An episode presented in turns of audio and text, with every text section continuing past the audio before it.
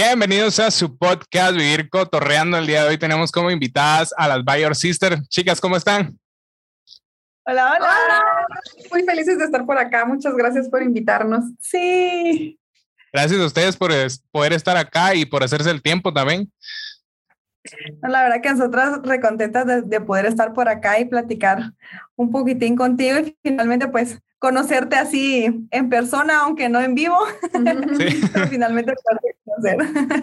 Sí, yo recuerdo que la última vez que eh, tuve el gusto de escucharlas, no de platicar, sino de escucharlas, eh, fue cuando tuvimos la convivencia de Exprésate Guate Radio. Ah, fue sí, el año pasado, ¿sí ves? Sí, fue, fue la convivencia con Dovela, me acuerdo yo. Sí, es cierto. Sí, sí, por ahí estuvimos, es cierto. Sí, pero cuéntenme, eh, me gustaría saber el nombre de cada una porque solo las conozco como las Bayor Sister en general, pero no el nombre de cada una. Pues eh, aquí ya vemos solo tres de las cuatro, ¿verdad? Giselle posiblemente se nos una más adelante.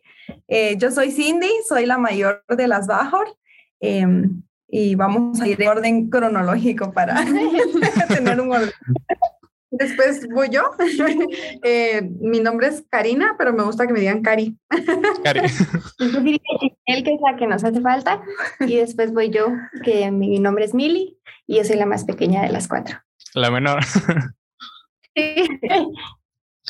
Y cuéntenme siempre eh, esta relación que tienen, eh, yo las veo, la verdad las veo muy unidas, esta relación, ¿siempre ha sido así desde pequeñas o, o ya cuando iban creciendo ya mejoró?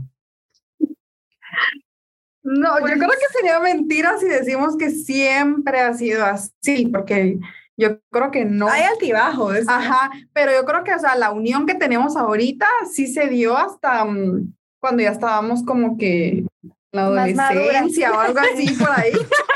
Sí, es que realmente mm, somos bastante lejanas una de la otra, ¿verdad? No, no, no nacimos que, como que un año tras otro, ¿verdad? Tenemos varios años de diferencia.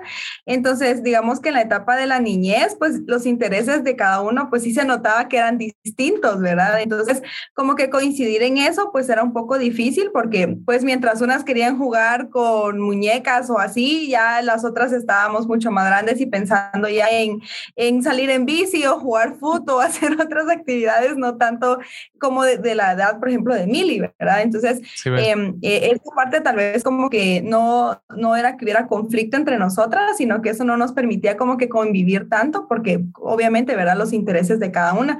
Pero conforme fuimos entrando a la adolescencia y había como más factores en común, ¿verdad? Como de ir creciendo ya y demás, entonces ahí como que se fue dando un poco más la unión de, de hermanas y a partir de que ya finalmente todas éramos adolescentes, jovencitas, ya la, la, la hermandad y la amistad que había se volvió así algo muy, muy, eh, como, no sé, como que nos hizo, ajá, fue un... hicieron más unidas.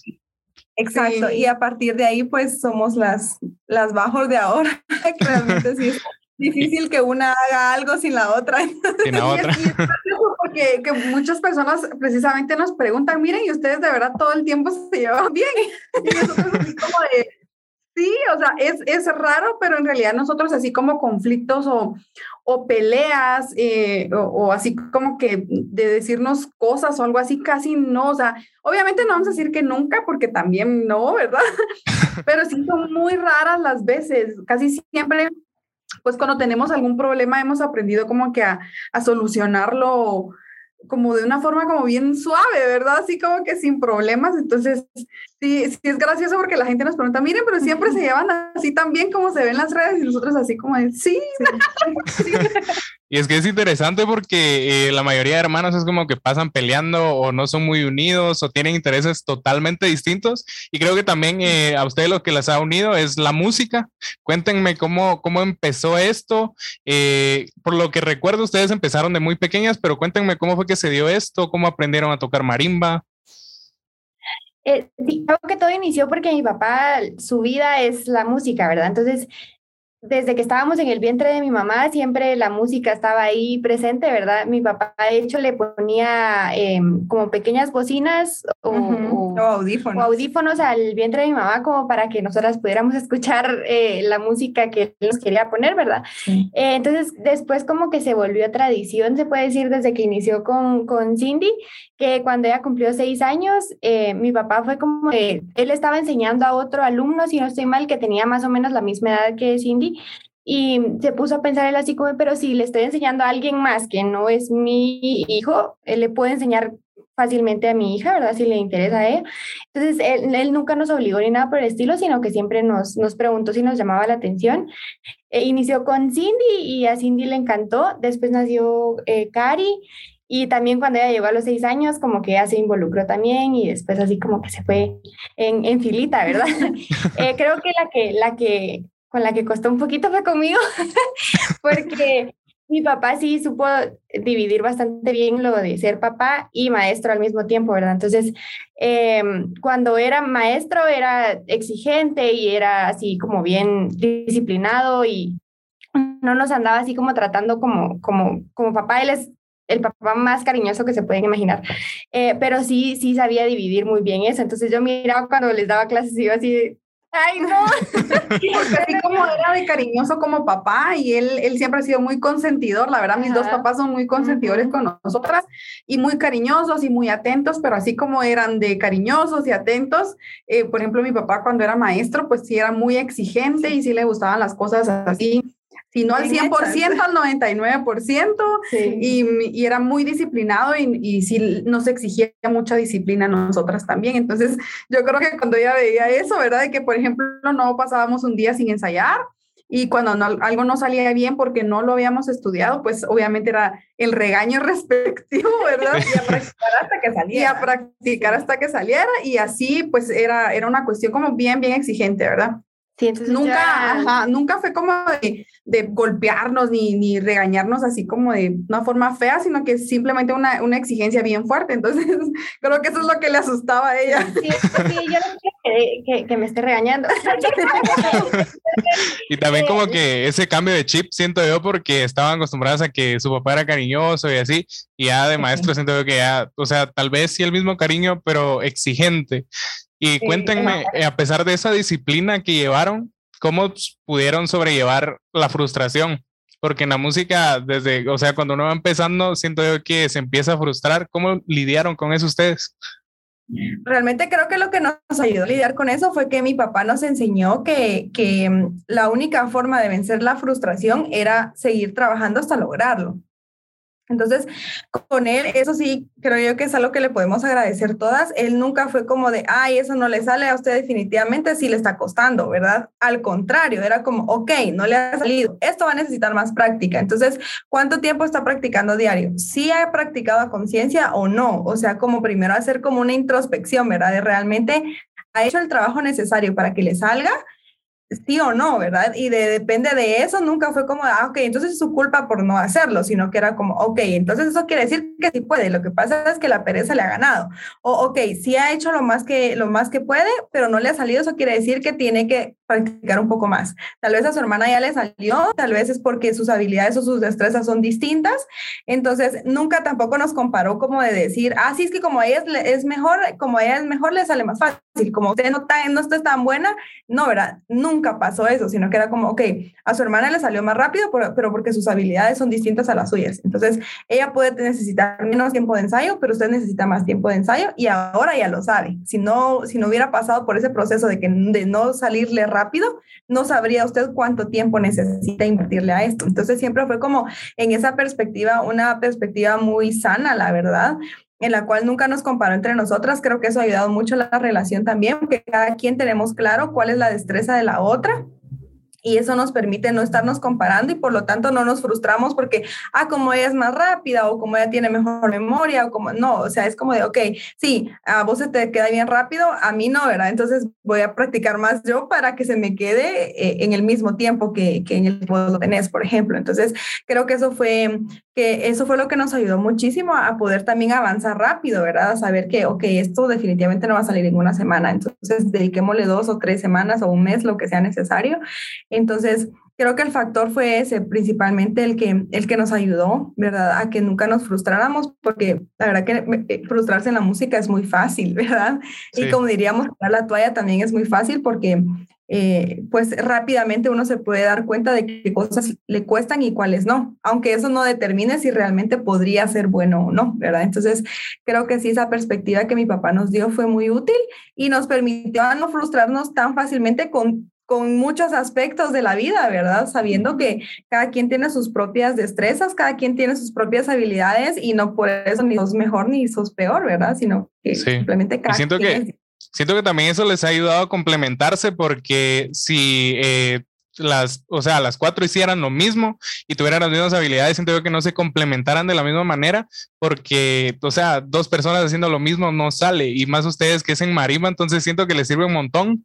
Y cuéntenme, eh, ¿Cómo fue que se dio este proyecto? ¿Cómo empezaron? ¿Ustedes creen, eh, ya tenían como la mentalidad antes de empezar con su proyecto de Bajo Sister de lograr todo esto que, han logrado, de subir covers y de poder eh, hacerse conocidas, por así decirlo? ¿O no? O sea, solo lo tomaban como un hobby o, o cómo lo tomaban ustedes? Bueno, la verdad es que cuando empezamos como grupo, eh, empezamos tocando con mi papá, ¿verdad? Que él fue que nos enseñó y pues eh, hacíamos los montajes de la música que él nos ponía y, y pues ahí surgió como que nuestra trayectoria con música popular de Guatemala, ¿verdad? Con la música tradicional que se toca en marimba. Y pues pasamos como esa nuestra época, ¿verdad? Donde también la disfrutamos muchísimo porque pues esa es, hay una gran riqueza musical en, en la música de marimba, ¿verdad?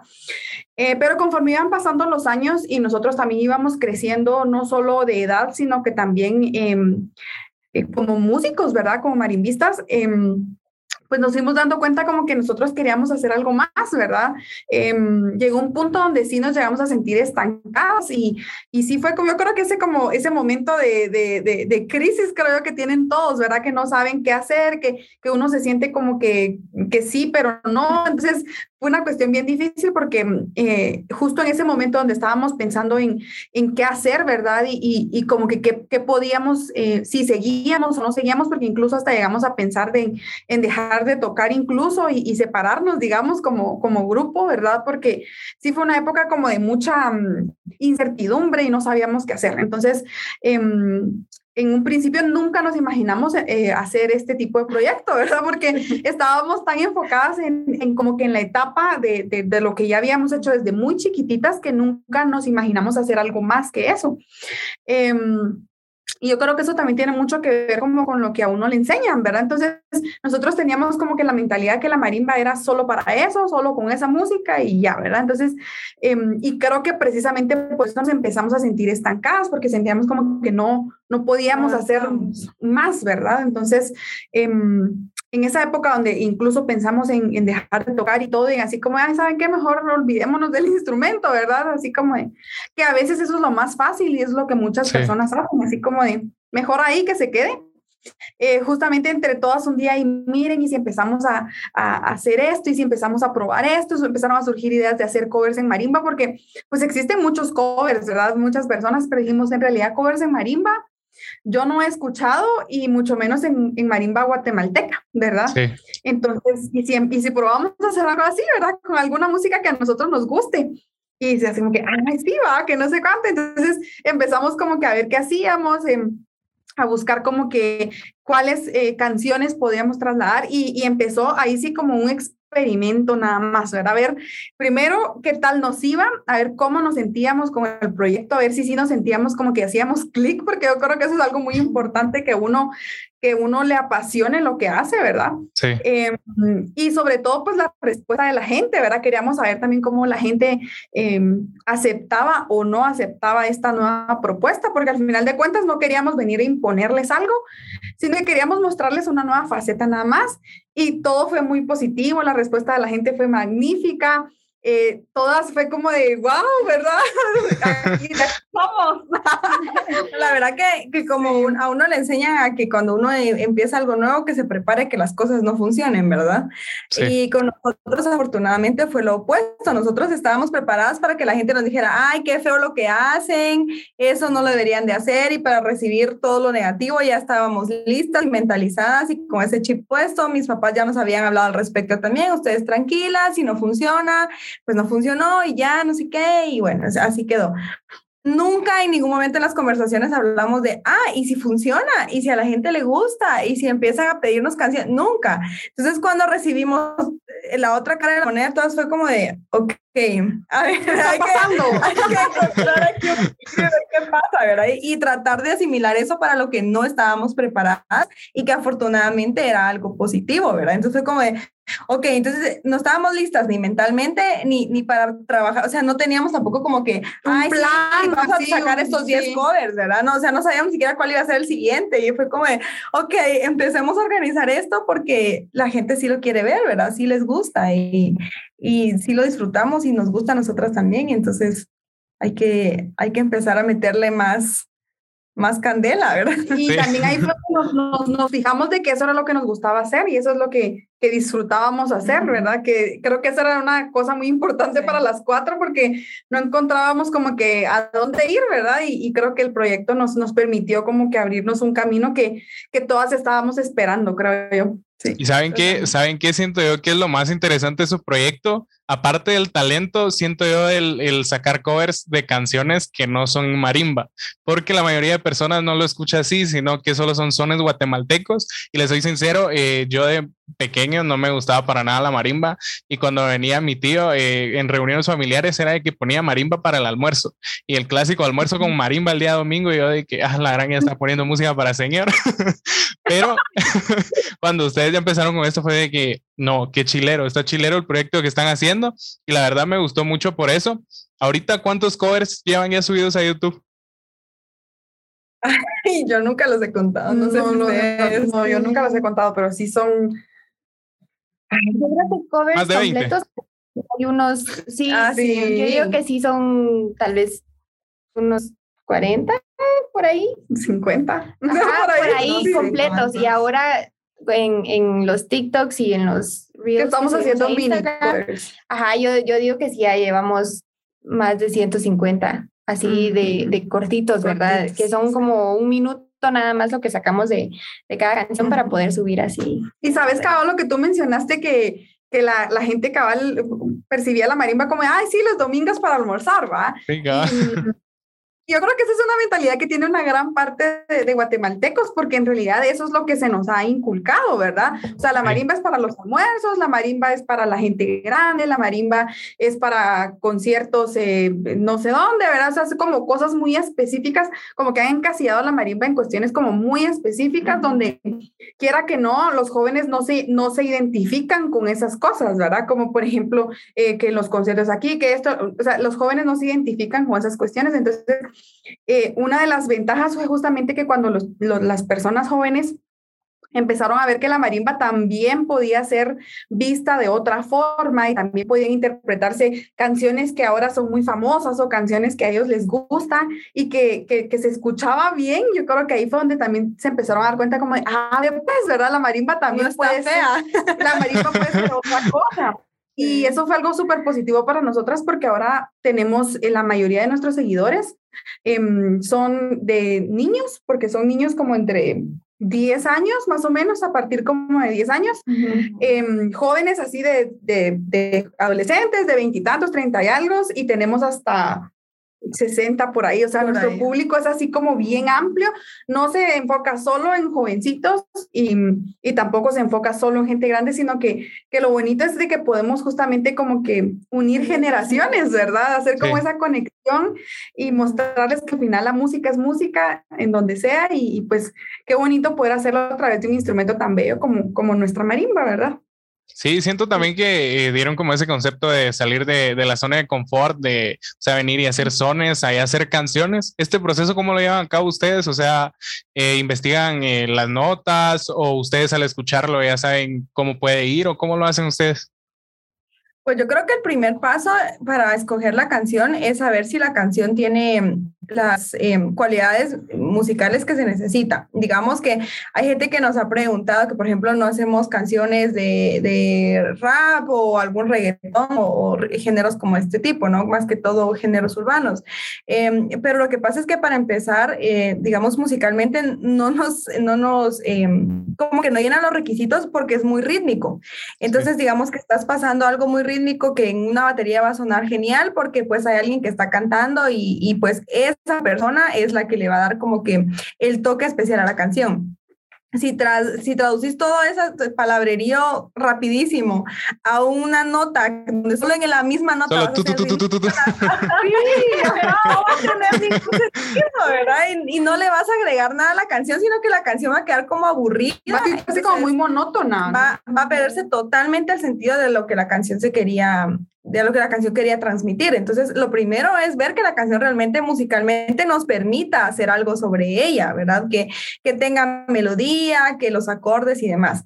Cari y yo estudiamos para maestras de música, entonces digamos que la parte teórica musical la conocemos, ella es la que se encarga de hacer los arreglos, entonces ya ella, eh, pues ella tiene sus propios procesos, ¿no? Pero, por ejemplo, si encuentra una partitura de guía, pues está genial que le sirve ya precisamente como eso, era como una guía para hacer la maqueta, o si no, pues ya ella oído, va sacando lo que necesita, va viendo la cuestión de los acordes y demás, y ya adapta todas las voces a como las necesitamos nosotros. Normalmente un grupo tiene siete personas tocando, tres en la marimba pequeña y cuatro en la marimba grande y lo que esos siete hacen, nosotros lo hacemos entre cuatro, ¿verdad? Entonces, ella tiene que saber bien, bien cómo adecuarlo a forma de que nada de lo que esté en la canción quede sobrando, ¿verdad? O sea, que todo vaya incluido porque pues lo que se busca es que la esencia de la canción vaya completa, ¿verdad? Que no vaya como que a la mitad.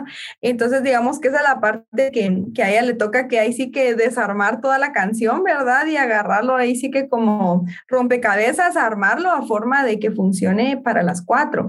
Especialmente porque lo que sí se mantiene de marimba tradicional es la forma en la que hace los arreglos. Obviamente la música es distinta y las partes de, teóricas musicales como la armonía y eso pues también son distintos, em, pero en la marimba siempre se manejan el bajo, el centro que es donde van los acordes, la melodía y las segundas las llamaríamos en marimba, que son esas voces de complemento, ¿verdad? Entonces ella sigue ese mismo formato. Entonces, digamos que de alguna forma entre las cuatro tiene que ir todo eso, ¿verdad? Y es por eso que a veces en los videos se ven dos caris o dos indies o dos milis, porque eh, solo una persona no se da abasto, entonces se tiene que hacer varias tomas eh, de, de, audio y de video para poder incluir todas esas eh, otras voces que, o esas otras melodías que complementan, ¿verdad? Qué interesante, la verdad. Yo, yo pensé, la verdad, que en Google buscaban ustedes como eh, ya las notas solo para tocar, pero qué chilero saber que ustedes hacen sus propios arreglos y que eh, de lo de Google solo sacan como que la maqueta, por así decirlo. Y cuéntenme como eh, cuánto tiempo se tardan ustedes en sí en armar un cover, contando lo que es sacar las notas, edición y todo eso. ¿Cuánto tiempo se llevan más o menos? Si es uno, un, uno completo como los que subimos a YouTube, digamos, em, ahí sí toma un poquito más de tiempo, pero depende mucho también de, de Cari, del tiempo que le tome a ella como eh, armar el arreglo, y, como que entender la, la, la canción, digamos, ¿verdad? Em, pero usualmente lo saca como en un, un, dependiendo de la dificultad de la, de la canción, usualmente la saca como en un día, dos días, digamos. Eh, traduciendo la hora son como unas tres o cuatro horas por ahí. Ajá, más o menos eso es lo que le toma a Cari hacer el arreglo. Después tenemos que grabar el, el audio, que usualmente también es como en una sesión, digamos, que, que lo hacemos en, en, la noche usualmente porque no hay, no hay tanto ruido. Entonces toma también como otras dos, tres horas y es para grabar, si, si tenemos como que ordenar todo, las luces y la escenografía y todo. Entonces también nos toma un poquito más de tiempo, pero yo diría que si solo lo ponemos como en horas, es como mediodía. Como un día. Como un día, tal vez. un día, pero ojalá lo dividimos en, en varios días. Entonces, digamos que así para hacerlo todo son como unos tres días. Ajá, más o menos. Entonces, lo que, al principio no eran tres días, ¿verdad? No. eran como 15 días, porque en lo que Cari hacía el arreglo, porque obviamente todo es práctica, ¿verdad? Entonces, sus primeros arreglos le llevaba más tiempo, pues como que descubrir y entender qué era lo que estaba haciendo. Entonces, em, y en ese momento eh, se apoyaba bastante de, de, nuestro papá y le dijo, mira, si necesita ayuda con algún arreglo, pues usted me avisa y con mucho gusto. Entonces, por lo regular, a veces antes de mostrarnos el arreglo, se lo pasaba a él para que, digamos, le revisara algo de la armonía o algo y que él como que le diera incluso consejos y recomendaciones de cómo colocar todo. Entonces, sí nos llevaba tiempito, ¿verdad? En lo que lo revisaba y demás. Entonces, sí, eran producciones como de 15 días y terminábamos agotadas, Era como de, ay, estos 15 días. Por fin. pero ahora nos ha pasado que, que, por ejemplo, grabamos los TikToks, o sea, los mini covers todos en una sesión. O sea, Cari, por ejemplo, hace los arreglos en un fin de semana, los cinco arreglos, por decirte algo, y en una sesión de una noche se graban todos los audios y en un día se graban todos los videos y ya luego Giselle se queda editando, ¿verdad? Que también, o sea, en una mañana puede editar todos los, todos los audios y en la siguiente mañana porque prefiere trabajar en la mañana porque está más fresca, ¿verdad? Entonces, em, o pasa que se pasa todo el día trabajando, entonces nos ha pasado días que tiene un montón que editar y no la vemos en uno o dos días a pesar de que vivimos en la misma casa porque está editando y demás, y entonces digamos que el contenido se deja el de la semana hecho, ¿verdad? Entonces, ahora ya tenemos como que esa facilidad. Yo creo que sí, la pura práctica, porque cabal, o sea, antes sí nos llevábamos un montón de tiempo. Y es, es, increíble porque también uno se va viendo cómo, cómo de verdad la práctica, cómo lo cómo hace al maestro. y cómo se organizan también, siento yo, porque Ay, perdón si interrumpimos. no, no, no. Siento yo que eh, también eh, el organizarse, porque al principio cuando uno va empezando eso me pasó con el podcast, de que era, bueno, voy a grabar tal día y era de que a los invitados les decía un día antes, dos días antes, y era de que ya voy a grabar y luego no sabía ni qué hablar, ni qué temas iba a tocar, o, o no sabía ni a quién invitar. Entonces siento yo que también es eh, importante la organización y la planificación para que puedan hacer un buen trabajo. Ahorita tocaron un, tema eh, interesante de que su hermana tiene como que, por así decirlo, eh, puede editar mejor por las mañanas porque está más fresca. Todas eh, tienen como que un momento artístico, por así decirlo, en el día o que se pueden desenvolver mejor o en cualquier momento desde que ustedes pueden hacer el trabajo. Yo creo que yo creo que si no tuviéramos otras responsabilidades, digo yo aparte, porque cada una pues tiene su trabajo, ¿verdad? Solo Giselle es la que, la que tiene, gracias a Dios tuvimos la oportunidad de que se dedique totalmente a nuestro proyecto. Entonces es la única que está totalmente enfocada en eso, pero creo que si, si no tuviéramos otras responsabilidades, ya que nosotras tres tenemos trabajos aparte, creo que sí sería hasta más fácil porque en cualquier momento del día podríamos agarrarle y decir, ahorita, ¿verdad? Por ejemplo, a mí, yo le digo a las patojas, yo me siento, yo tengo que sentirme inspirada de verdad y esos momentos de inspiración para poder escribir los arreglos y poder de verdad como que darle el toque de las Bauer Sisters al arreglo. No, no, no sé ni siquiera cuándo ponerle un momento del día, sino que hay momentos donde digo, ah, sí, ahorita es el momento, hay días donde definitivamente paso días sin poder escribir nada y me siento en la computadora y esa creo que no me fluye para nada. Ahorita, por ejemplo, llevo como una semana sin, sin poder escribir nada, o sea, me vengo a sentar y no me fluye. Entonces, gracias que ideas son muy comprensivas, es así como no, te preocupes, o sea, también hacerlo pues cuando te sientas wow, como bien. Pero yo creo que si no tuviéramos otras responsabilidades, sería perfecto porque sí lo podríamos hacer en el momento que nos sintamos inspiradas, pero pues mientras tanto tenemos que acomodarnos al tiempo que nos queda, ¿verdad? Y, y ahí es donde, donde podemos aprovechar.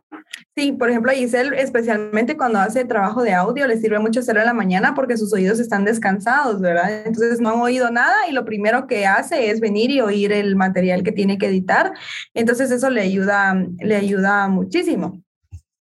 Entonces, ha pasado que hay días en los que nos dice, este, em, no, definitivamente este audio no quedó bien y, y, porque lo editó en un momento en el que tal vez ya estaba cansado mentalmente o auditivamente. Entonces, eh, nos ha pasado que ese audio ya lo, ya lo trabajaste, sí, pero lo voy a volver a hacer mañana. Entonces, borra todo lo que haya hecho y vuelve a editar el audio desde cero. Entonces ella ya sabe que cuando es así, pues ella prefiere hacerlo en la mañana porque así ni se entera de nada, ni mira el teléfono, ni nada, sino que se enfoca directamente en eso y le ayuda. Cari ha tenido días días en los que se queda toda la noche escribiendo, ¿verdad? Y Creo tres no o cuatro de la la mañana, ajá, tres o cuatro de la mañana se va a dormir y, y al siguiente día es como, ¿qué hora te dormiste? Ay, no sé, pero hice tres arreglos anoche y es como, wow, ¿verdad? Y hay días en los que se levanta tempranito y viene a sentarse y sale al mediodía al almuerzo y es como de, apenas hice uno y hasta ella lo dice con, con, con cara de frustración, ¿verdad? Entonces es como de, ah, no muy me funcionó. En el caso de Mili y yo, que no hacemos, eh, digamos, trabajo así directamente como de arreglos y de edición y demás, creo que para nosotros es un poco más fácil adaptarnos, ¿verdad? Porque el trabajo que hacemos, pues, digamos que no necesita, obviamente a la hora de tocar necesitas estar inspirado, pero de alguna forma, pues, es, entrar en el mood es mucho más fácil, ¿verdad? Porque es ya de practicar, de memorizar, de tocar y ya haciendo la música, este, pues es más fácil que la inspiración llegue. Entonces, no hay mayor problema. Pero, pero sí, creo que sería un poco más obvio tal vez en qué momento nos sentiríamos más cómodas de hacer el trabajo si nos dedicáramos totalmente a las, a las bajos. Que esa es la meta. Primero Dios, Dios en algún momento puedan hacerlo y se puedan dedicar solo a su proyecto. Hablando de esto, eh, me enteré que también sacaron una canción con Dovela. ¿Cómo, cómo fue este, este proceso? ¿Cómo fue que se contactaron y, y pudieron sacar este material? Este, realmente nosotros eh, no teníamos la oportunidad de saber del trabajo de Dovela. Y en una ocasión recibimos un mensaje por parte de ella, la verdad que ella fue la que se comunicó con, con nosotros y nos habló acerca ella dio el primer paso. y ella tenía un, un, un, showcase en esa semana y nos invitó para, para ver si podíamos ir, ¿verdad? Estaba haciendo el lanzamiento de una de sus canciones y, y pues dijimos, bueno, es el momento, ¿verdad? Que mejor que poderla conocer y, y, y, escuchar su música y demás, ¿verdad? Y llegamos y estuvimos, platicamos y todo, y la verdad que, que fue, fue un en 2019, ¿verdad? En, sí, en 2019. Fue un clic inmediato, ¿ah? fue como de, ay, qué bonito, no sé qué, qué linda tu canción y demás, y bueno, entonces, ¿qué hacemos? ¿Qué, qué trabajamos? No sé cuánto, y obviamente ella estaba súper ocupada porque tenía los medios y demás ahí, entonces estaba, estaba full, sin embargo, nos hizo un tiempito ahí para platicar, dijo, miren, ¿qué les parece? Podríamos hacer algo de Bruno Mars, etcétera, y así quedó, ¿verdad? Entonces, eh, quedó como que la idea en general, dijimos, bueno, a ver si se, se logra hacer, ¿verdad? Eh, luego al poco tiempo ya nos pusimos de acuerdo y demás, ahí fue donde se hizo nuestra primera colaboración, que hicimos un mashup de, de canciones de Bruno Mars, entonces nosotros acompañamos y ella cantó y ahí fue donde quedó el primer proyecto.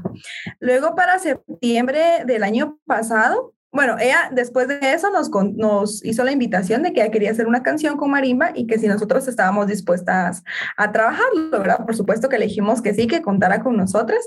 Eh, no, no, en ese momento no hablamos de fechas ni de nada, simplemente pues quedó como una opción, ¿verdad?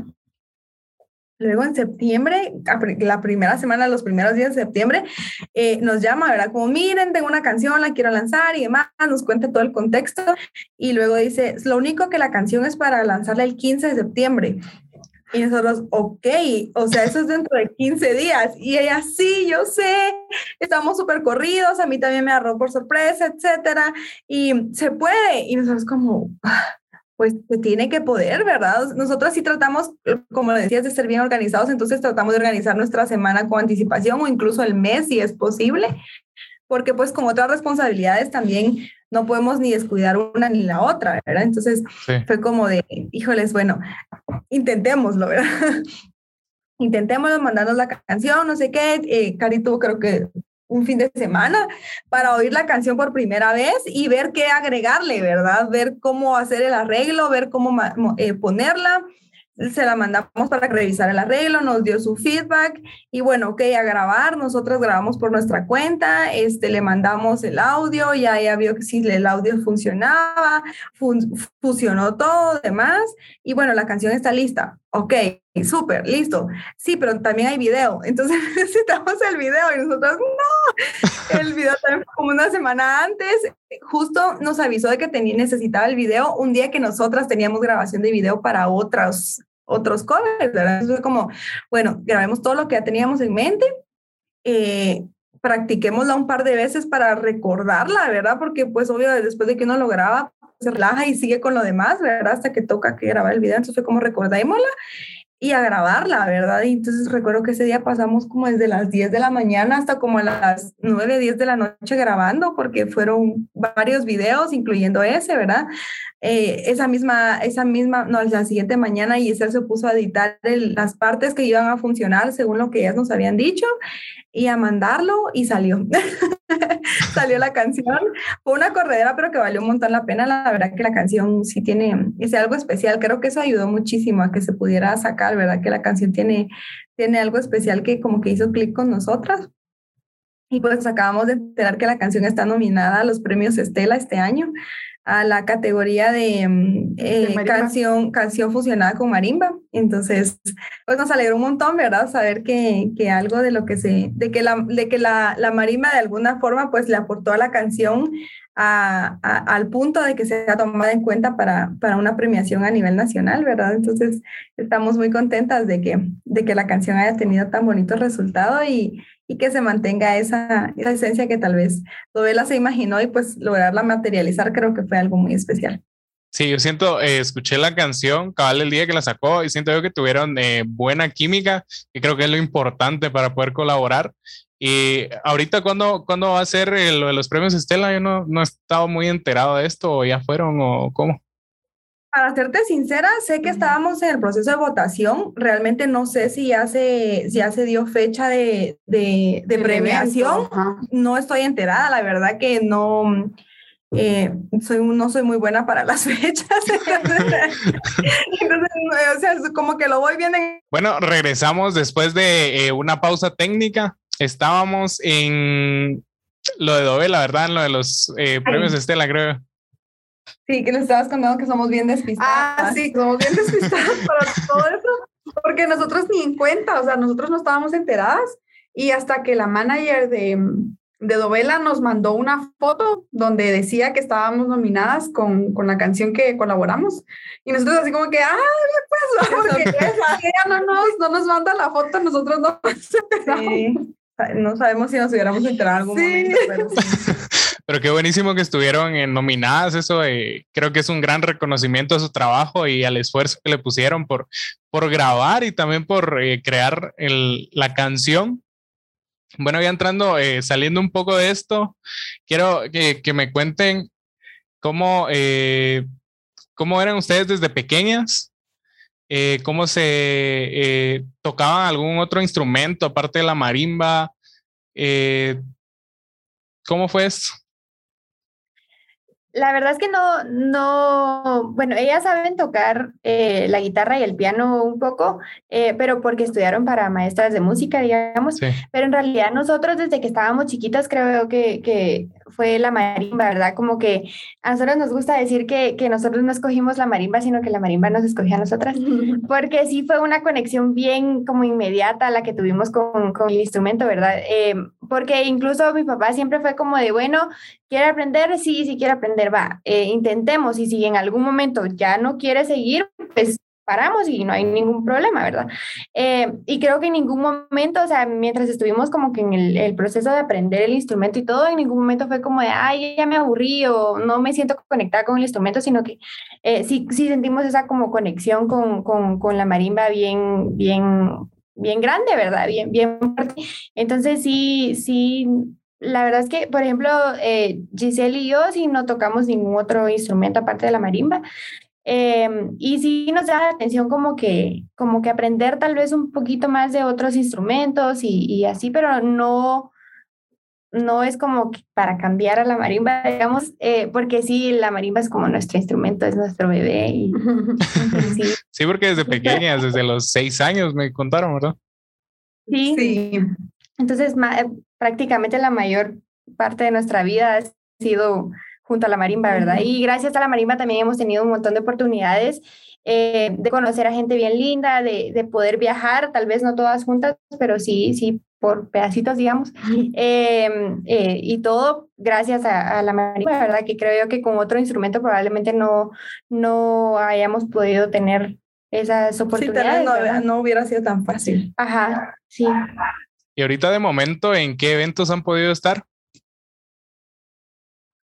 Pues ahorita mismo no hemos estado en ningún evento pues obviamente por, lo de la pandemia, y nos hemos enfocado principalmente en, en, en como que sacar contenido, ¿verdad? En, en, estar subiendo las plataformas y videos y, y todo eso, porque también de esa forma como que vamos encontrando como que también como más enfoque a dónde queremos dirigirnos, porque ahora que ya encontramos que esto es lo que nos gusta y que lo que queremos hacer, pues también eh, no lo podemos hacer solo como un juego, solo porque sí, ¿verdad? Sino que ya como tú mencionaste, ya requiere pues organización, planificación, ya como un plan de acción, ¿verdad? Eh, ¿A dónde queremos llegar de aquí a tres años o algo por el estilo? Entonces, em, por eso mismo es que nos hemos enfocado principalmente en lo nuestro, ¿verdad? Y en trabajar en nuestras páginas y en nuestros proyectos, em, pero no nos cerramos a la oportunidad que ahorita que, que pues que esperemos que la situación mejore,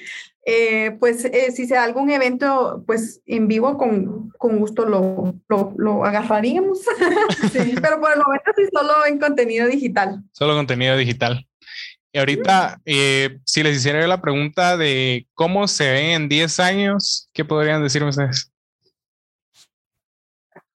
yo creo que ya tenemos la, la, la, la, esperanza, ¿verdad? Y la fe de que ya... Sueño. Ajá, de que ya todas podamos estar así como desligadas de los trabajos eh, afuera de nuestro proyecto, digamos, ¿verdad? Seguir creando música y enfocándonos únicamente en eso. Eh, y sí, yo creo que, que tal vez en detalles no te podría dar detalles, pero sí, sí, creo que sí, sí, todas queremos eh, ya podernos enfocar únicamente en nuestro proyecto y hacer que el proyecto crezca y que también que la, la marimba llegue a, a, todos los rincones de, del mundo, ¿verdad? De, de, de, países en los que probablemente no conocen nuestro instrumento, eh, poder llegar ahí un pedacito de, de, nuestro país. Sí, la verdad que la, la, yo creo que la primera meta es, es eso, ¿verdad? Poder, poder lograr dedicarnos de lleno a las bajos, porque realmente es un proyecto que amamos y que como todo lo que uno hace con esa pasión, pues demanda mucho tiempo, ¿verdad? Y, y, y tal vez no es que, eh, como dirían, no es que uno sacrifique otras cosas, sino que realmente es invertirle todo lo que el proyecto merece y, y necesita para crecer, ¿verdad? Y sí que como una plantita, ¿verdad? O como un bebé sí. necesita tiempo, necesita esfuerzo. Eh, y realmente ahorita las metas que tal vez teníamos para este tiempo tal vez no se han podido eh, completar al 100 precisamente por eso, ¿verdad? Porque nosotros tampoco le podemos dar el 100 ahorita mismo. Entonces, sí creo que la meta primera es esa, ¿verdad? Que así como Gisela ahora puede dedicarse de lleno y como te digo, pasar el día entero editando o haciendo cosas de las Bajor, este, que realmente es envidiable para nosotros, ¿verdad? Porque es trabajando, especialmente ahora que estamos trabajando desde casa y ella la, la, vemos aquí en el estudio y ella está trabajando todo lo las Bajor y a veces nos escribe para preguntar, ¿verdad? Miren, esto lo necesitan así, esto les parece bien acá, no sé qué, y nosotras enfocadas en otra cosa, ¿verdad? Es como de, ay, deberíamos de poder estar haciendo lo mismo, ¿verdad? Cada quien en su área, pero haciendo lo mismo. Entonces creo que sí, la meta grande ahorita es, es poder estar las cuatro de lleno para las Bajor y, y pues ya lo que se venga seguramente será grande. Tocaste un punto muy importante, ¿sabes? Porque eh, la mayoría de personas que está en el medio artístico o que quieren empezar, creen que solo porque al principio no se les da, eh, no lo van a poder lograr y entonces como que pierden la consistencia, por así decirlo, y el estar pensando en lo que va a venir, si el proyecto se va a dar, si van a poder aprender a tocar un instrumento musical o, o en lo que es arte en general, o sea, si van a poder, eh, no sé, dibujar bien, cualquier cosa. Siento yo que lo dejan a la primera y piensan de que... Eh, soy del pensar de que a veces tenemos que hacer ciertas cosas que no nos gustan, pero que eso nos va a encaminar a las cosas que realmente queremos. Eh, ¿Cómo ha sido este proceso para ustedes? ¿Cómo eh, eh, lo pensaron o qué mentalidad tenían antes de empezar con el proyecto? Porque pues venían ya trabajando, pero ¿cómo fue esa mentalidad de en algún momento lo vamos a lograr? La verdad que como de que pensar y prepararnos para eso sería mentirte si te dijéramos, ah, sí, teníamos un plan para eso, ¿verdad? Porque la verdad es que no. Realmente la, eh, la parte de entender que el proceso tal vez iba a ser un poco más lento, no nos costó entenderla porque sabemos que ese trabajo es el que ahorita mismo nos permite tener vivas a las bajos, ¿verdad? Entonces, eso nos hace como sentirnos más motivadas a seguir dando igual el 100 en el trabajo, pero igual a seguir invirtiendo más tiempo, tal vez dormir menos horas en la noche, pero tener ese tiempo para grabar, ¿verdad? O, mm, en lugar de pasar todo el sábado viendo tele, mejor todo ese sábado invertimos en grabar videos o en hacer esto o en hacer aquello, que, que vaya enfocado hacia el grupo, ¿verdad? Entonces, em, realmente creo que, que hemos tenido la, la gran la, la, maravilla de haber tenido, de tener papás que nos supieron siempre eh, enseñar cosas que tal vez ellos no, se, no sabían para qué nos iban a servir.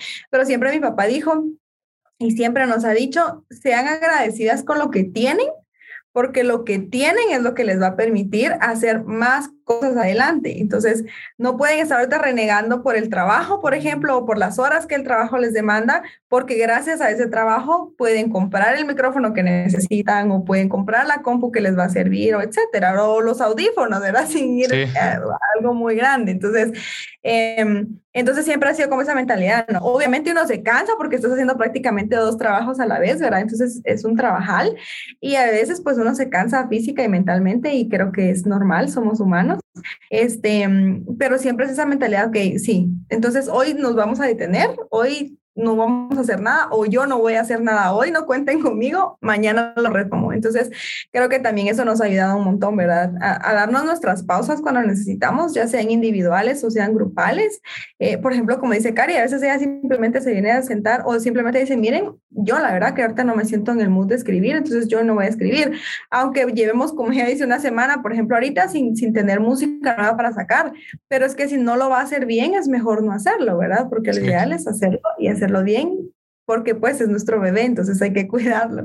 Entonces, creo que sí, creo que es esa mentalidad de que, sí, claro, yo quiero lograr aquello, pero para llegar a eso tengo que pasar un proceso y hay un camino que tengo que seguir y seguramente el camino va a tener baches y va a tener eh, dificultades y tal vez en un momento me va a tocar que sacar, salirme del camino para volver a entrar a, más adelante, pero es normal, es parte del proceso y eh, si renegamos en el proceso posiblemente el camino se vuelva más difícil, ¿verdad? Entonces, como tratar de, de, no perder de vista la meta sabiendo de que el camino no sabemos cómo será y, y pues a cómo se pueda tratar de disfrutarlo y de echarle ganas para, para lograr a esa meta lo antes posible. Y creo que hasta cierto punto eso como que nos hace sentirnos más agradecidas de los, de los pequeños o grandes eh, em, como ¿cómo se llama? Logros. Ajá, eh, logros que hemos eh, logrado. Eh, pero eh, sí, porque hasta cierto punto es como de, bueno, llegamos acá y puede que sea algo bien pequeño para otras personas, pero para nosotros es como de, nos costó un montón, entonces estamos agradecidas porque logramos esto, ¿verdad? Eh, y después es como otro pequeño logro y es como de, ah, la gran, ya logramos algo más, ¿verdad? Entonces sí, es como, como que nos, nos ayuda a tenerle otra perspectiva y, y ser más agradecidos, ¿verdad? Con, con lo que tenemos y con lo que se viene, ¿verdad? Sí, y creo que es importante porque no podemos avanzar sin primero agradecer y aceptar lo que tenemos, porque eh, solo vamos a pensar en lo que vamos a tener y no nos vamos a enfocar en, el hoy, no nos vamos a enfocar en lo que estamos ahora. Y no sé, por ahí leí una frase que decía que eh, el futuro nos condena y el pasado nos encadena, creo más o menos o al revés, no sé, pero o sea, lo que daba a entender era de que eh, no nos centramos en el presente y o sea, a veces pasamos pensando tantas cosas que ya hicimos e hicimos mal y nos seguimos reprochando eso o estamos eh, totalmente enfocados en lo que viene y no nos damos la oportunidad de enfocarnos en lo que estamos ahora porque sin, sin enfocarnos en eso no, no vamos a llegar a nada. Y siento que a veces también dejamos ir las oportunidades por eso, porque estamos enfocados en, en algo más sin haber mejorado o haber pulido lo que tenemos ahora, siento yo. Exacto. Sí, cada, cada proceso es distinto y, y, mientras más disfrutes el camino, pues más fácil será más adelante, ¿verdad? Entonces, sí, creo que es este, aprender a, tener paciencia, que no es la parte más fácil y tal vez no es la mayor cualidad del ser humano. y aquí nosotros a veces no somos muy, muy pacientes en eso, también es como de, ay, esto ya deberíamos de haberlo hecho. Eh, pero, pero en el camino uno aprende a tener paciencia y a entender que las cosas pasan como pasan por algo. Y, y la única forma de cambiarlo es seguir adelante. Sí, exacto. Bueno, ahora eh, este es el primer episodio en donde se va a hacer esta sección de preguntas random. Eh, la primera que les quería hacer, ya que hoy es viernes 13, ¿ustedes son supersticiosos? ¿Creen lo que en la mala suerte del viernes 13 o no? no, no, en la mala suerte, no, pero como que, que pasan cosas raras y así, Sí. sí. yo no, yo en realidad es como de, ah, viernes 13 está bien, ¿no? Pero todo el mundo habla que sí, que no sé qué. Lo que sí tratamos de hacer es, por ejemplo, los viernes 13 nos quedamos viendo haciendo, de ajá, hacemos una llamada y vemos pelis de miedo y así. Pero al menos yo personalmente, así como de, ay, sí, me va a parecer una bruja, un demonio, algo, no, a mí no, no me, bueno, y este viernes 13 es especial, porque este viernes 13 resulta, justo hoy está de cumpleaños mi mamá, entonces hoy ah. definitivamente. hoy, no es mala suerte. Viernes 13 de suerte. Sí, de, de suerte. Buena suerte. Sí, ahora yo sí, sí siento yo que sí soy como muy supersticioso, por así decirlo. Incluso hoy desde que me levanté era de que, como les decía, o sea, de ayer, desde ayer me estuvo fallando lo del internet, digo, de que a ah, la madre me va a fallar, de que no quiero que las cosas salgan mal. Y creo que a veces no es tanto que, que sea un día de mala suerte, sino la, o sea, la mentalidad con la que estamos y lo que nos mentalizamos. Sí, sí, sí, sí. sí, sí. Si te predispones a eso, seguro algo así va a pasar. Sí, incluso eh, a veces, o sea, la mente todo la trae, pues entonces si pensamos, creo que negativo, eh, pues algo negativo nos va a pasar. Eh, lo otro que les quería preguntar es, ¿cuál es su comida favorita típica de acá de Guatemala? Los rellenitos. la comida. O el mole. Eso iba a decir, dulce el mole para mí, creo yo. Y salado. Ay, Salado no sé si tengo algo en específico, todo me gusta. Pero Ay, es que nosotros los paches, me encantan los paches. Nosotros tenemos la suerte de que, de que gracias a Dios nuestra, nuestra amada madre es una cocinera maravillosa y, y, de comidas guatemaltecas. Ay, todo lo que hace yo lo encuentro que es lo más delicioso del mundo. El caqui que ella lo hace ah, sí, es maravilloso. O sea, todo, yo por lo menos sería muy difícil que pudiera escoger algo porque todo me encanta, pero si tengo que escoger, cabal, de dulce escogería el mole. Me acuerdo que hace poco mi mamá hizo una olla enorme de mole para, que quede para toda la semana.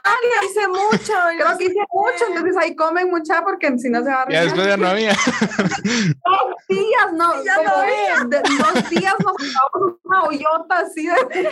Jalar. Deberías de hacer más y además a la pasé, pasé cocinando toda la mañana, pero bueno, mañana voy a comprar más y a los dos días igual. Yo creo que si puedo hablar por las cuatro, el mole es de mole. nuestros favoritos. Sí, sí, sí. Y ensalado me voy por los paches. Sí, sí. Sí, son, son deliciosos los días jueves. Ay, qué rico. y si tuvieran que escoger eh, algún, tour, algún lugar turístico de Guatemala, ¿cuál escogerían? ¿Con cuál se quedarían? Mm, yo me quedaría con Semuc Champey porque cada vez que he planificado ir, se arruinan los planes y no he podido ir. ¿En serio? la, última vez, que tuvimos el plan de ir, ya teníamos el hotel así reservado y todo, y a Cari le dio una neumonía y el doctor fue como de, no pueden viajar. Y yo, no. Y después no dejé de intentarlo. Entonces, creo para que teníamos planes para, para el cumpleaños de ellas dos irnos a y, es, el año pasado. también era también literalmente fue en marzo y la semana literalmente un una semana antes una semana antes fue cuando cerraron el país y todo entonces, otra vez. Otra vez no. Yo por lo menos en personal escogería Petén y toda esa área porque me acuerdo que fui una vez, pero estaba muy pequeñita Y la verdad es que si me preguntas ahorita algo de Petén, yo no me recuerdo de... Bueno, regresamos después de otra pausa técnica. Chicas, disculpa que se me está yendo mucho el internet, pero no sé, no sé qué onda, tío, está mal, pero, pero estábamos contigo, Cari, de que eh, te quedabas con Tical, pero eh, cabal en la explicación fue cuando se trabó esto, pero contame por qué.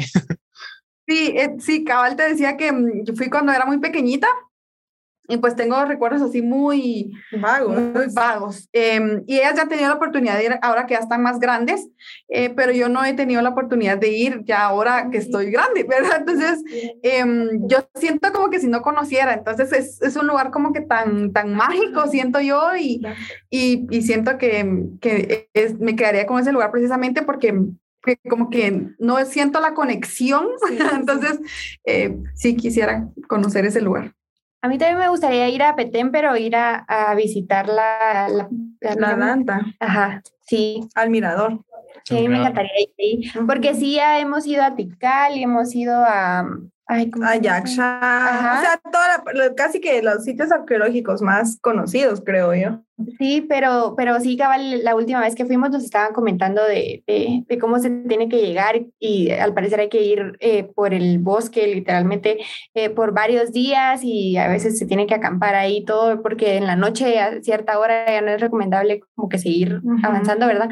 Em, entonces me encantaría poder visitar ahí porque pues Fíjate que eh, yo estaba, a mí la verdad me comentaron y dicen que por ahí sale la llorona, así que si algún día vas, ya sabes que. la conociste. Te contaste si la viste y la conociste. no, eso mentira, eso mentira. Así sé si voy o no. bueno, que es la miedosa. La, sí, la miedosa es ella, o sea. ella con re miedosas. no, pero es mentira. Y pues eh, ya eh, para ir cerrando, ¿qué consejo le podrían dar a ustedes a las personas que quieren iniciar en, en, lo que es marimba o en sí en la música? Pues la verdad que lo primero, independientemente si es para la música, para un instrumento, para lo que querrás, creo que lo primero es estar seguro de por qué lo querés hacer, ¿verdad? Eh, yo he conocido personas muy talentosas para hacer algo y, y gente que yo admiro en lo que hacen Em, pero personas frustradas, ¿verdad? Y, y, y, al principio para mí era difícil como, pero es que eso es muy bueno en, esto, ¿verdad? Independientemente si era algo eh, artístico no. Y sí, claro, es que yo soy bueno, pero porque como mi papá también lo era, entonces como que tengo ese, esa obligación moral, ¿verdad? De ser igual de bueno que mi papá o que mi mamá. Y, y está bien porque de alguna forma, pues complacer o satisfacer a tus papás también te llena. Eh, pero lo que vas a hacer no tiene que ir dirigido solamente en satisfacer a otra persona, sino en llenarte a ti como ser humano, ¿verdad? Entonces, en ese caso, creo que lo primero es saber si lo que estás haciendo realmente lo estás haciendo por ti como persona o si lo estás haciendo por alguien más, si realmente eso va a ser suficiente, porque también hay personas que para ellos es suficiente eso, aunque no sea su pasión realmente, ¿verdad? Entonces, creo que, que primero sería eso.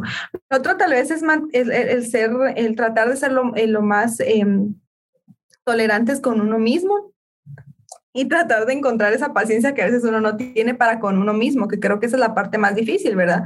Aprender a convivir con otros es muy fácil, pero no siempre lo más fácil es convivir con uno mismo. Entonces esa es la parte que creo que uno tiene que aprender a ir dominando y que tampoco pasa de la noche a la mañana.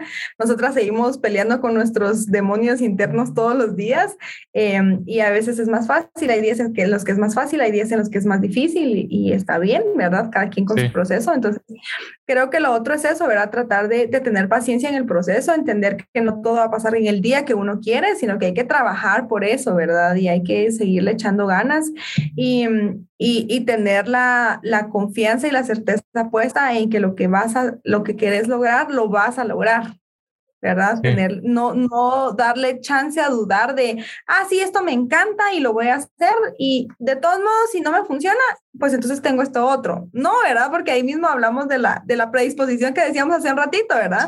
Eh, ya te estás predisponiendo a que hay una posibilidad, aunque sea muy pequeña, de que no funcione. ¿Y qué tal si esa posibilidad muy pequeña es la que resulta ganando, ¿verdad? Entonces, tener la certeza de que lo vas a lograr te lleve dos años, te lleve diez años, te lleve toda la vida, lo vas a lograr. ¿verdad? Lo vas a lograr y lo vas a hacer porque es lo que querés, porque lo estás haciendo porque querés y porque te, lo disfrutas y es tu pasión. Entonces, em, yo creo que hay que apasionarse de lo que uno hace, ¿verdad? Eh, y, disfrutarlo al máximo y amar lo que uno hace y disfrutar cada proceso. Y eso va a ser los días más lindos, más dulces y, por lo tanto el fruto también va a ser mejor. Entonces, em, eh, no hay que, em, creo que estamos en una época en la que tal vez todo el mundo lo dice, pero no hay que desmayar en esos casos, ¿verdad? Hay que seguir adelante.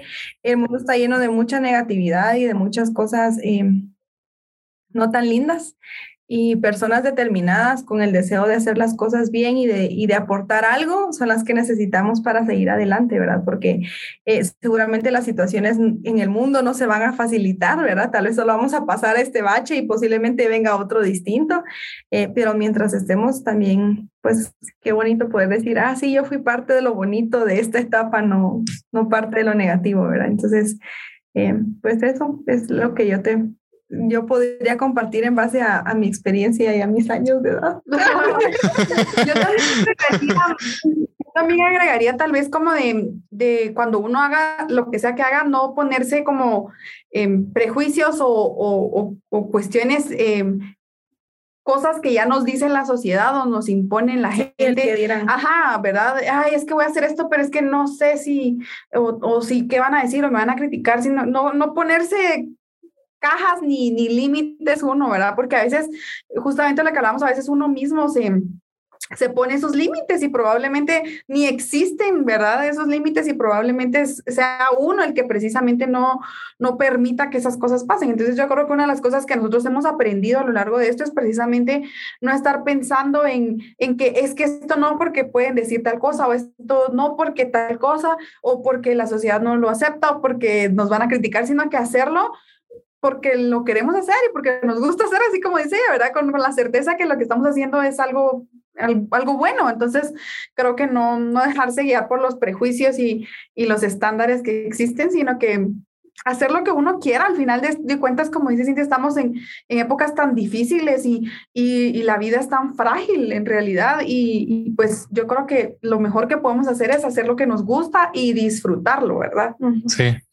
Sí, también eh, totalmente de acuerdo con, con, ustedes y creo que también ser constante porque nada se da de la noche a la mañana. Con una primera vez que hagamos las cosas no se van a dar. Y pues eh, no sé si dan sus redes sociales para que las puedan ir a seguir y también su canal de YouTube para que puedan eh, escuchar su contenido. Sí, estamos en todas las redes sociales y en las plataformas musicales como Bajor Sisters. El Bajor es V4JOR este, ahí nos encuentran en YouTube, Spotify, Deezer, iMusic, todas las plataformas musicales. Estamos así en las redes también. Entonces, de antemano, gracias a los que vayan a oírnos. Precisamente se viene un nuevo álbum, así como primicio te lo contamos. ¡Eh! ¡Qué alegre! En estos días. Estamos justo viendo los detalles de eso. Entonces, todavía no tenemos la fecha de lanzamiento oficial, pero ya la vamos a estar compartiendo en las redes en, el transcurso de esta semana, creo yo. Entonces, ya les vamos a estar contando para que, para que vayan a oír nueva música. Entonces, gracias eh, de antemano por ir a oírnos. Que eh, perfecto. Y pues, qué buenísimo que ya vayan a sacar eh, su álbum. Qué, qué chilero, la verdad fan número uno de ustedes, van a tener ahí escuchándolas. Y pues, como les decía al principio, qué buenísimo que pudieran estar acá y qué, qué grato el poder compartir con ustedes. La verdad de siempre que vengo a, siempre que voy a grabar, nunca vengo con una expectativa y créanme que con ustedes me la pasé de lo mejor. Eh, creo que ha sido uno de los mejores episodios y qué buenísimo poder tenerlas acá. Gracias a ti, la verdad es que la pasamos de alegres cuando nos escribiste, cabal vi el mensaje y, andábamos juntas y le conté y me dijo, sí, como que nos diste buena vibra desde el principio. Sí, así que nosotros encantadas de haber estado aquí. Sí, gracias por invitarnos, de verdad que nos, nos encanta un montón conocer a, otra, a otras personas, ¿verdad? Que están igual que nosotras haciendo algo diferente, tratando cosas nuevas. Eso nos llena un montón de, como que nos renueva un montón las energías, porque al final, aunque estés haciendo algo distinto a nosotros, eh, estamos haciendo cosas nuevas, cosas diferentes y aportando cosas distintas al, al mundo. Entonces creo que eso, creo que eso es muy valioso. Entonces, muchas gracias por tomarnos en cuenta. La verdad que la pasamos muy bien. Somos un poco relajeras a veces como un poquito, un poquito. Estábamos un poco tímidas al principio. Pero eh, qué buenísimo tenerlas acá, en serio. Gracias por aceptar la invitación. Me la pasé demasiado bien. Y pues nada, mi gente, eh, vayan a escuchar eh, los episodios que ya están subidos. Acuérdense de suscribirse al canal de YouTube, al de Vivir Cotorreando y también al al al de las Bajor Sisters. Y pues nada, eh, pueden encontrar el podcast como Vivir Cotorreando en todas las plataformas. En Spotify y YouTube se sube completo y en lo que es Facebook, Instagram y TikTok se suben pequeños clips. Así que nada, hasta el próximo episodio. Pásensela de huevo. Órale.